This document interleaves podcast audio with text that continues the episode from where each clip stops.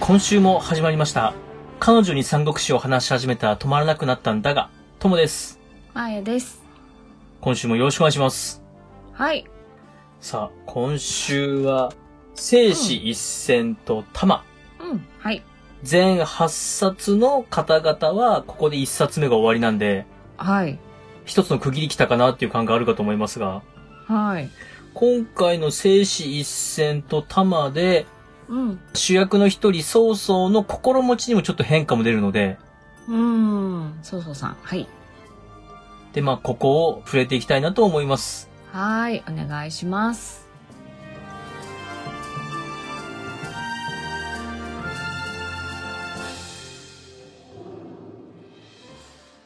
彼女に三国志を話し始めたら止まらなくなったんだが。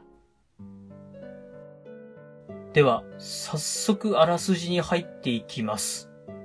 はい。前回までちょっと振り返ると、大きな戦いが終わったんですよね。うん、うん。そして、えー、東卓さんは帝を連れて、洛陽を捨てて、長安に遷として。長安2000と、はい。そして、うん、連合軍がどうなっていくのか。ってとこまででしたね。はい。はい。で、前回、曹操だけ追いかけたんだけども、うんうん。まあ、山の中で、呂布に見事にやられてというところから始まります。はい。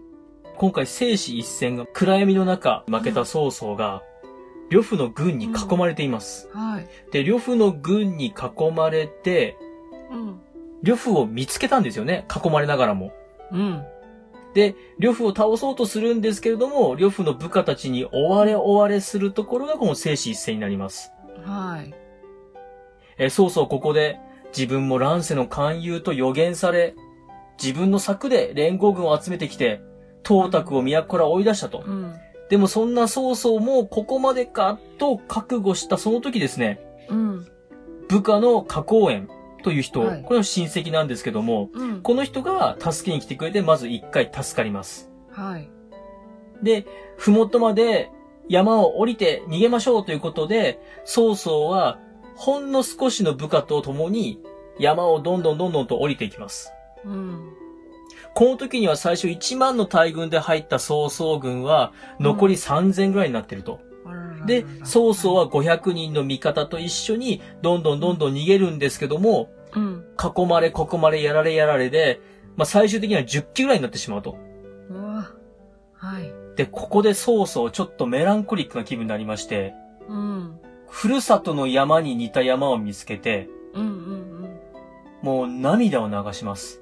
うん。おー喉が渇いたので、ちょっと湧き清水を飲むとその瞬間また襲われます。ああ、まあまあ、もうね。曹操自身もこの時矢を受けて、うん。うん乗ってた馬も殺されて、あらららら。はい。あばら骨も折ってしまいます。あいたたたた。そしてもう捕まるな、もう覚悟しようっていう時に、この曹操の弟で曹公っていう人がいるんですけども、うん。この曹公さんがすごいポジティブ、前向き。うん。うんうん。このポジ。ジティブ走行が助けに来てくれます。おーで、曹操本人は、もうダメだと。もうお前だけでも逃げろって言うんですけども、うん。曹公は、うん。鎧をまず曹操の鎧を脱がして、うん。敵が置き去りにした馬に無理やり乗っけて、うん。で、この兄ちゃんを抱えながら、一緒に逃げます。ああ、いい子やん。で、逃げに逃げて山を降りるんですけども、そこには川があります。はい。で、その川を励ましながら、曹操を連れて泳いで渡るんですよ。うーん。この頃、ようやく夜も明け出して、うん。うまいこと泳げずに流されていく曹操と弟。うん。もうすぐ対岸へ着くぞっていう時にまた敵に見つかります。うーん。で、さらに敵の精鋭部隊もやってきて挟み撃ちにされるなと。でう、んさすがのポジティブな弟曹公も、うん。いやーもうこれまでだと。よっしゃ最後に大暴れしてやると敵へ切りかかるんですけども、この時に親戚がまた助けに来てくれます。おー。よかった。。やっと逃げ切ることができた曹操。はいはい。部下が喜んでるのを見て、うん。さっきはもうダメだーって言ってたのに、うんいやー、死ななくてよかったー と。いやいや、よかったよかった、死なんとってよかったわーと。うん。そういう辛い思いといいますか、敗戦ですね。こういった敗戦から、まあ、また一つ学び、乱世への思いを新たにしているというところで、この章が終わります。ああ。ああ、兄弟愛、親戚愛だね。そうですね、兄弟親戚が助けてくれて、なんとか生き延びたと。うん、で、次の玉という章が、はい。その頃洛陽は何をやってたのかと。うん。 7日7夜も燃え続けた落葉。消火とか戦後始末、そういったもので、はいてんやわんやしてる連合軍と。うん。そこに、曹操が負けたよーっていう連絡来ます。はい。袁紹は、もう一回止めてるんで、うんうんうんそれ見たことかと。うん。うん嘲笑いますそうだよね。そんな、いいじゃんって言ってたからね。うん。まあ同じ味方なんですよ。味方が負けて、大将が嘲笑うっていうのはちょっとどうなのかなとは思うんですけど嘲も、笑うはちょっと、ね、うんあまりよね、かわいそうだな。とは思うんですけどね。うん。で、まあそこで、うん。孫権が町の戦後復興をしている時に、うん。部下から、井戸から時々5色の光が差していますと。あら、なんでなんでだろうっていうことで、よし、調べてみようっていうことで調べてみたら、うん。その井戸には美人の死体が沈んでいまして、あその美女は袋を大事に持ってまして、その袋の中には少し欠けた印、あ。うん。つまり、確認してみると、うん。玉璽を、おなくなって持ってたわけなんですよ玉璽そうですあーあの、なくしちゃったんだよねーって言ってはいたはいはい玉璽を、ここで、孫権が見つけます。おー孫権さんで、孫権はこれを手にしましたんで、うん。部下なんかは、これぞまさに天のおぼし飯と、うん。これを使って大きなことしましょうということで、うん。孫権は、でっかいチャンスが来たっていうことで国帰ろうと思います。はい。ただ、この玉璽を孫権が見つけたっていう情報は、すぐ炎章の耳にも入りまして、うんうん炎章はこのことを知ってるわけです。うん。うん。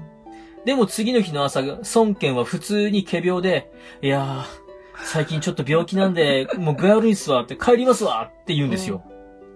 そうすると、まあ、炎章は知ってるんで、うん、嘘をつくなと。玉璽をよこせと。そうだで、よね。まあ、こう、連合軍内で、まあ、揉めに揉めると。で、うん一触即発。で、その時にまあ、みんなが止めに入って、うん。結局、孫権は、もう信じろと。そんなことあるかっていうことをもう一点倍で、うん、もう信じろやって通すんですけども、うん。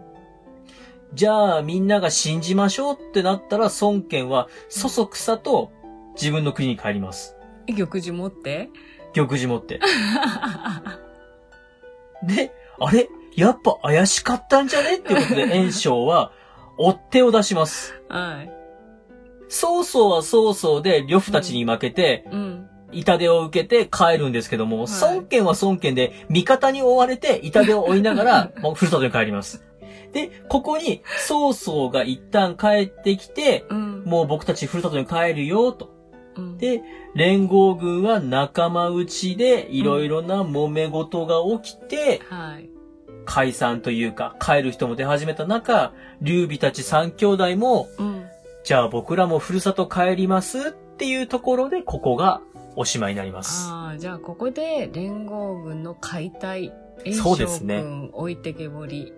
炎章君リーダーシップ全くなしということで、ねえ、本当バだラねンバランに。なります。うん。前回ネタバレで言いましたけども、お互いに殺し合ったり、うん戦ったりってことがあったので、うんうん。 もうバラバラです。バラバラです。どうでしょうかえ今日ーのあらすじはこういったところでございま。ですもその、バラバラの後もちょっと気になるね。どうなっていくのかね。そうですね。ここでうんバラバラになって、乱世に突入と。うーん、うん、していくんだろうね。うん皆が自分たちの、まあ、勢力を伸ばすことばかりを考え出すとうんう。んうんうん、そういう時代がやってきます。はーい。じゃあ、ちょっはといますます目が離せなくなってきました。はーい。じゃあ、次回までに読んでおきます。はい、お願いしまはす。い。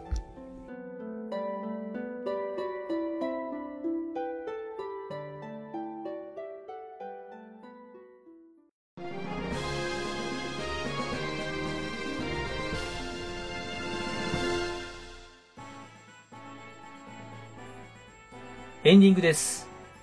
今週、ついに連合軍がバラバラになりました。はい。今、ついにというか、うんうん。もうついにです。はい。東卓の勢力自体は、しっかり調和に残ってるのに連合軍がバラバラになったんで、ね。うんうんこれから先東卓はどうなるのか、うん。うん。また連合軍の英雄たちそれぞれはどうなっていくのか。そうですね。まだ、劉備たちは下っ端だから、これからは、ぐっと活躍する場所が出てくるんだろうな、とか思って。あーうーん。あーそうなんだうーん。うーん。あとね、そうそうくんも気になるしね。うーん。あの、ちょっと前にもちらっと話したんですけど、劉備は基本、逃げに逃げまくる人生なんで、ああ、はいはいはいはい。まあ、逃げて逃げて逃げて逃げての果てにっていうとこなので、うんあの、活躍の方についてはまあ、うん、うん。そうなんだうん。う。ん。 これからのエピソードも楽しみにしていただければと思いますので、はい、わかりました。では、はい。メールアドレスの方お願いします。はい。では、まず G メールです。数字で359。アルファベットで DAGA。三国だが、アットマーク Gmail.com。エピソードの概要欄にお名前だけで送れるメールフォームもございます。また、ツイッターをされてる方は、えツイッター Twitter の DM、感想は、ハッシュタグ、三国だが、三国を漢字、だがをひらがなでつぶやいてください。お待ちしております。さあ、そんな感じで、これから本当に群雄割拠してきますので、 群雄割拠。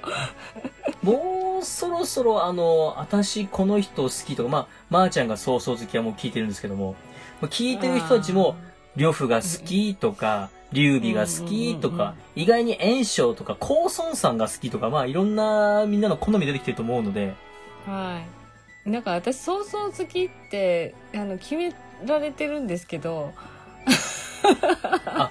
まあいいまや。ー、まーちゃんは、あの、人生うまくやってる人が好きです そかうね。そうそうそうそう。あ の、で、お金を持ってるなおいいちょっとと。野望があって野望があってお金もあって野望があって、ちょっとギラッとしてるぐらい。であーイケメンがあじゃあ、うん、そっか、トータクかな。トータク か。トータクは一な番んぴかったりくるトーさ、タクだな。おっちゃんなイメージなんだけど、すごい。あー、なるほど。確かに、一応もう結構な肥満体なんで。うん、そんな気がすうる。ん、うん。あの、太ってるのはダメです。うん、うん。あー、なるほど。これから先もあの、いい男いっぱい出てくるんで、そのたんびにこううんご紹介していきますんで。はい。いい男楽しみにして ます。はい。では、また次回。はい。じゃあ、バイバイ。